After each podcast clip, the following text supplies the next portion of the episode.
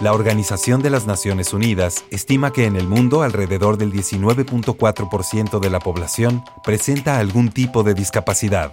Como sociedad tenemos la oportunidad de unirnos, crecer con empatía y desde la diversidad fortalecernos.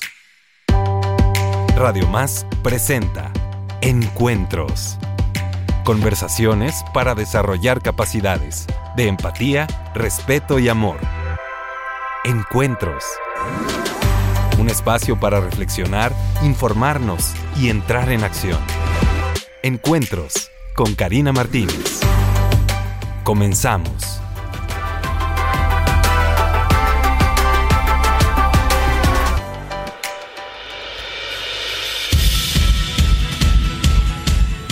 Hola, hola, muy buenos días, feliz inicio de semana. Me encanta, de verdad me encanta que llegue el lunes porque sé que voy a tener la oportunidad de estar con ustedes a través de este espacio que amablemente pone a nuestra disposición la radio de las y los veracruzanos para, por supuesto, seguir sumando y abriendo espacios y generando comunidad. Un espacio para dialogar, para, para acercarnos a esta diversidad humana de la cual somos parte y a la cual podemos todos apoyar, contribuir para desarrollarnos plenamente todas, todos y todes. Así es que me encanta de verdad tener la oportunidad de estar con ustedes y hoy tengo en este espacio a una maestra, pero van a ver ustedes qué maestra. Es una maestra de lujo, es una mujer talentosa, trabajadora, carismática, comprometida con su profesión, 100% responsable, propositiva. Es una mujer que tiene muchos años ya viviendo en nuestro país. Digo muchos años viviendo en nuestro país porque ella es de origen cubano pero, pero, pero, la hemos adoptado con muchísimo amor, porque es una mujer que llega a nuestro país a sumar, a compartir y apoyar a muchísimas familias a lo largo de, híjole, no sé si sean ya 20 años, ¿cuántos años? Hoy cumplo 18 acá. 18 años, 18 años sumando al desarrollo de nuestra hermosa comunidad. Con ustedes, conmigo en este espacio, mi queridísima maestra Arisleida Caridad Morales Montano. Bienvenida, Arita. Gracias, Cari. Gracias por la invitación a, a este encuentro. Muchas gracias, porque bueno, Arita, déjenme decirles que yo la conocí hace muchos, muchos años. Y durante muchos, muchos años siempre ha sido fiel colaboradora de INMIDI. Nos ha apoyado en diferentes diplomados, brindando capacitación tanto a instituciones como a los participantes de nuestros programas y la verdad siempre con excelentes resultados. Es una terapeuta de lenguaje, además, muy reconocida ya en nuestra ciudad. Yo le agradezco mucho. También viaja, da conferencias. Bueno, es una mujer súper movida y entonces te agradezco mucho el que hayas abierto espacio en tu agenda para estar con nosotros. ¿Qué te parece si para arrancar el programa escuchamos unos testimonios? Ok, me parece bien. ¿Consideras que las familias de personas con discapacidad tienen que superar retos en la crianza de sus hijas e hijos? Sí. ¿Como cuáles? Como poder este de enseñarles, por ejemplo, una persona ciega no puede leer, así que tendrían que ver una forma de poder educarlo y enseñarle cosas. Todas las personas tenemos alguna limitante en la que nos viene bien algo de ayuda. ¿Por qué no entendemos que eso es normal y comenzamos a tratarnos como iguales? Encuentros.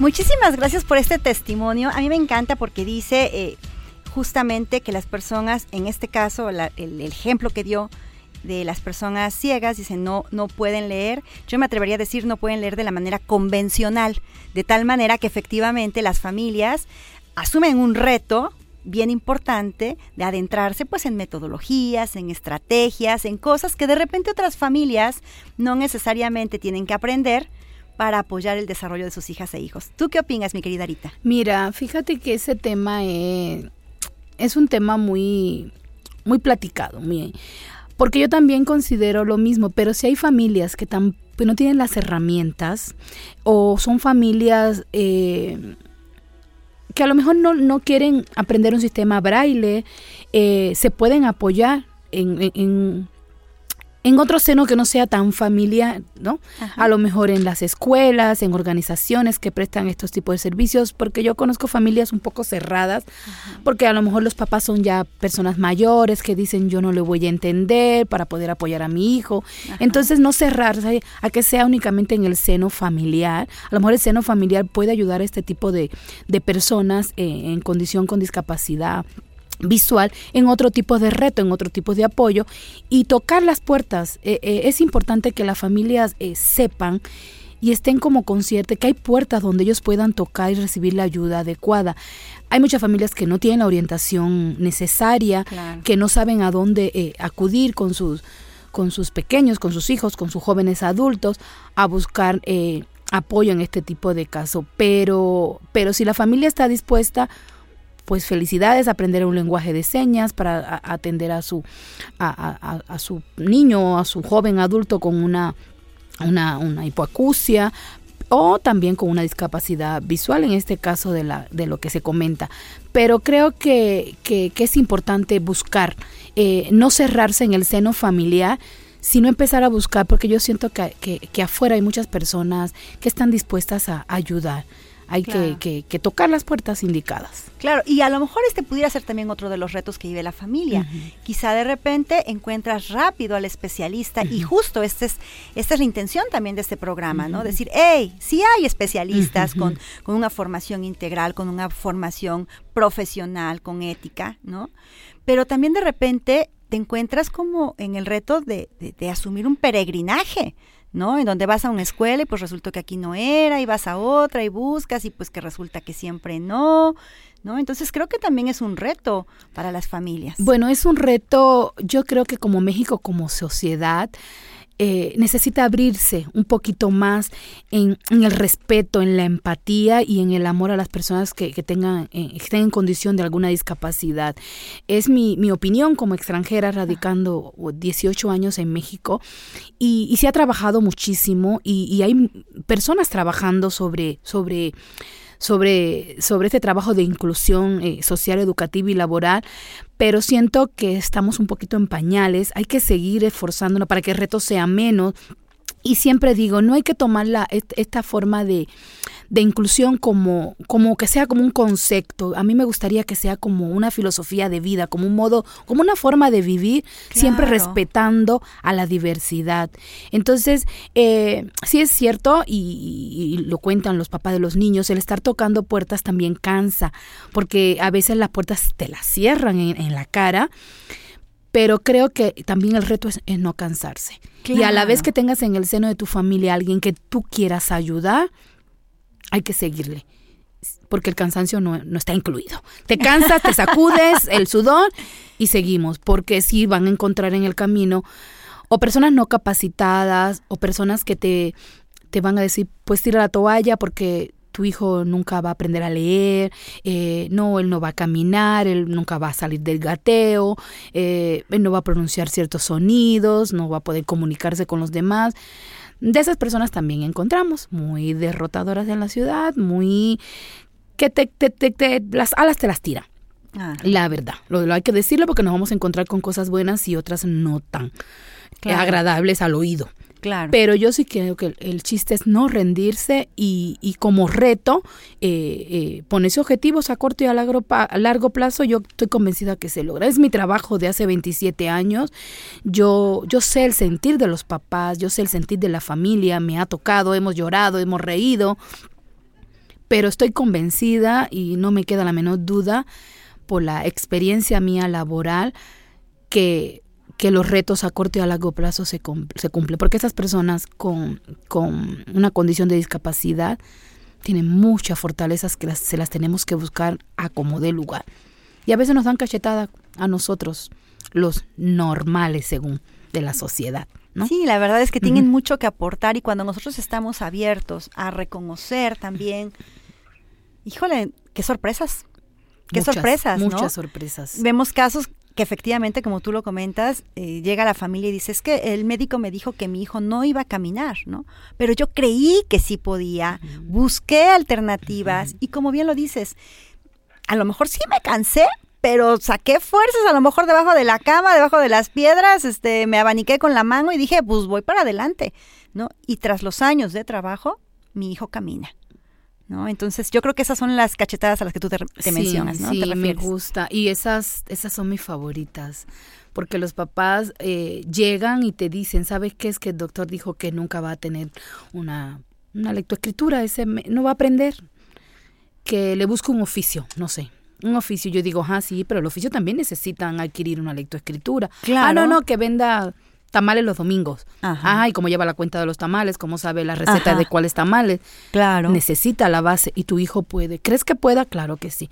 Entonces, ahí, a eso me refiero, a que si los papás se ponen las pilas y confían en, en sus hijos, las oportunidades son muy, el abanico de posibilidades es muy amplia. Y a mí me ha tocado el acompañamiento de familias que tiran la toalla y juntos la tenemos que recoger y después pues viene toda la alegría que todos sabemos cuando cualquier pequeñín logra cualquier objetivo que nos hemos trazado. Es una, lloramos todos, pero de, de, de pura alegría, de emoción, porque porque insisto, no, nos dan, nos dan unas sorpresas eh, muy padres y, y, yo pudiera, bueno, terminar aquí llorando de las historias que puedo contar. Son numerosas eh, las vivencias que yo he tenido en cuanto a retos que también como, como uno como terapeuta, como maestra, no lo voy a negar. También a veces digo, no, me rindo, no lo voy a lograr. Pero al otro día me levanto y digo, no, sí puedo. claro. Y se vale, se vale el cansancio y se vale, eh, pero el problema es continuar, porque los niños nos necesitan. Claro, porque además no se trata en ningún momento de negar lo que estamos sintiendo. Creo que eso sería contraproducente, ¿no? Yo puedo aceptar que en este momento me estoy sintiendo frustrada, por ejemplo, ¿no? Y entonces, ¿qué puedo hacer para trabajar mi frustración y volver a retomar el camino con el mejor de los optimismos y vamos para adelante? ¿No? Entonces creo que sí es bien importante el reconocer, hoy estoy súper cansada, hoy estoy súper estresada, hoy me siento abatida, y entonces a partir de que reconozco cómo me siento, comienzo a trabajar en eso para poder dar el siguiente paso, que es yo creo que lo que nos lleva al éxito. El dar el siguiente paso, el dar el siguiente paso y el dar el siguiente paso. Pero tenemos un testimonio más. ¿Qué te parece si lo escuchamos? Sí, por favor, adelante. ¿Consideras que las familias de personas con discapacidad deben recibir algún tipo de apoyo? Pues hasta cierto punto sí, porque pues o a veces eh, no tienen las mismas este eh, oportunidades que otras personas o también pues eh, a veces si tienen más hijos pues no es fácil prestarle atención a todos al mismo tiempo cuando uno necesita eh, más atención que los otros entonces yo creo que sí es como al menos estar ahí de apoyo o apoyo moral como para que no tampoco no se sientan solos ellos no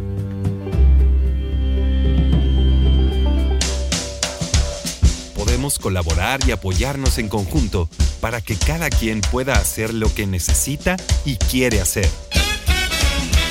Encuentros.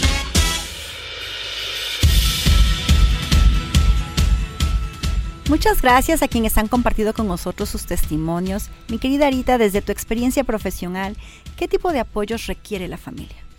Fíjate que hay una, he estado últimamente eh, eh, platicando con algunas mamis y ellas dicen, yo necesito mi red de apoyo, porque atraviesan el cansancio, la frustración, el no ver la lucecita ya final del túnel y, y, se vale, como decías hace un ratito, eh, yo me pongo en sus zapatos y digo, se vale. Y platica, yo ellas dicen, yo necesito mi red de apoyo. Bueno, ¿en qué consiste? ¿Qué red de apoyo tú quieres? ¿Qué, qué, qué crees que te haga sentir con la mochila un poquito menos pesada en tu espalda? ¿Qué crees que necesites tu entorno y tu hijo para seguir avanzando? Entonces, en ese tipo de, de, cuestionamientos personales, sería padre y estaría muy, sería muy personal checar cada familia qué es lo que está viviendo en sí. Hay familias que, que a veces necesitan eh, orientar cómo... Eh, las personas en una condición de discapacidad tengan en su familia exactamente qué necesitan. A veces no saben qué. Entonces a veces el niño necesita, eh, tiene aptitudes en la música, pero la familia ni lo sabe. Pues vamos a, guiarlo a una escuela, a, con un maestro de música. A lo mejor el niño, insisto, no habla y nadie le dijo que sí podía hablar, que sí podía tener un lenguaje, que sí podía tener una comunicación verbal. Entonces vamos a guiarlo y vamos a, apoyarlos, guiándolos con un terapeuta de lenguaje que lo pueda, eh, que lo pueda ayudar.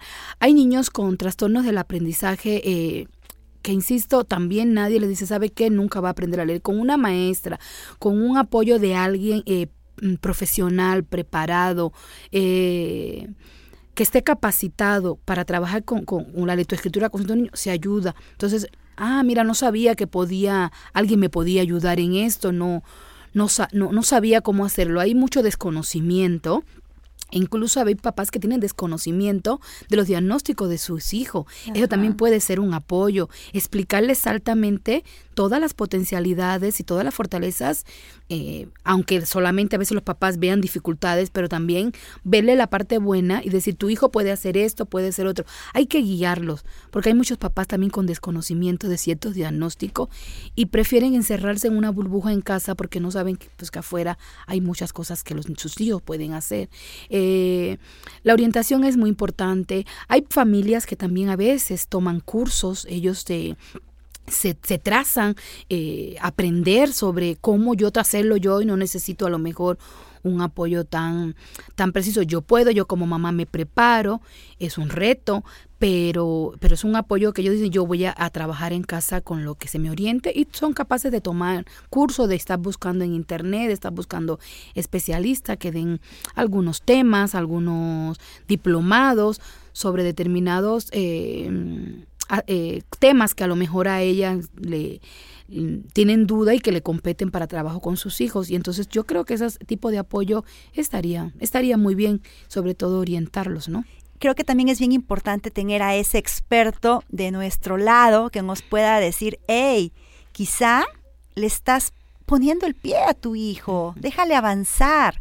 Quizá está siendo sobreprotectora y él o ella puede hacer más, ¿no? Entonces creo que también esa mirada externa profesional, eso sí, aclaro, profesional, suma mucho al desarrollo y a las posibilidades que podamos ir eh, generando para nuestras hijas e hijos. Fíjate que sí, sí tienes razón. Yo les digo a, a las mamás es que ya corten el cordón umbilical. Es que ya lo cortamos cuando nació. No, todavía no lo has cortado, ¿no? Déjalo Tiene 50 años mi bebé, sí, sí, ¿no? sí, y no lo has cortado. Déjalo ser, déjalo ser. Yo creo que sí, esa parte maternal, ese instinto maternal que no falla, a veces sin claro que obstaculiza ciertos logros en los niños y a lo mejor uno porque está afuerita, nadando muy bien afuera, le es más fácil. Sí me ha tocado esa parte y, y con la ayuda, como decías tú, de un especialista, de alguien capacitado. Los papás la verdad, la verdad, sí reaccionan, sí se dejan apapachar, sí son eh, buenos observadores, sí escuchan las recomendaciones y, y, vale la pena, vale la pena el acompañamiento y, y, yo también insisto, me pongo en los zapatos y digo, pues finalmente sí, si es su hijo, ¿no? Eh, y a veces, insisto, también es más fácil para algunos papás hacerle las cosas a sus hijos, sabiendo que puede hacerlo solito, que dejar que lo haga. Por, insisto, el instinto maternal está presente yo creo que todo el tiempo. Eh, ahorita hay un niño de 10 años, el lunes pasado, en una sesión de trabajo con motricidad fina, aprendió a atarse los zapatos. Los gritos se oían en el cerro de Macuiltepec. Así tan fácil. Y salió corriendo y dijo, mamá, ya no me tienes que ayudar más, ya puedo yo solo. Diez años, qué emoción. Porque además esa es la otra parte. La autonomía genera en nuestras hijas y nuestros hijos un gran sentido de autonomía, de placer, de, de saberse que lo pueden hacer. Eh, de verdad es, es una emoción tan grande la que viven tras lograr hacer cosas de manera autónoma, porque sí pueden y además lo anhelan. Me consta que lo anhelan. El, el, el reto, dejarlos dejarlo ser. Es, es, es siempre mi, mi, orientación con los papás. Es mi. E, es de las cosas que más me cuesta todavía. Y que me obedezcan, que me escuchen. Lo hacen, pero sí cuesta, porque es mi bebé, es que, es que Ari es mi bebé, sí, pero él puede, déjalo ser. Entonces, cuando lo logran y ella ven que sí podían, también por supuesto están, están felices, Felices, claro. felices. Dice, yo bueno, yo que tanto tiempo perdí, como dices tú, haciendo, a lo mejor podía estar vistiéndose y yo haciendo el desayuno y ya él se podía vestir solo y yo ahí perdiendo tiempo, haz desayuno, viste al niño cuando por sí mi hijo podía vestirse solito. Y yo nunca lo trabajé. Claro. Ahorita recuerdo una de las anécdotas que comparto en el libro Tips para una vida de éxito en personas con síndrome de Down, que por cierto ya está disponible en Amazon y les recomiendo mucho que accedan a él, que es un tesoro, la verdad.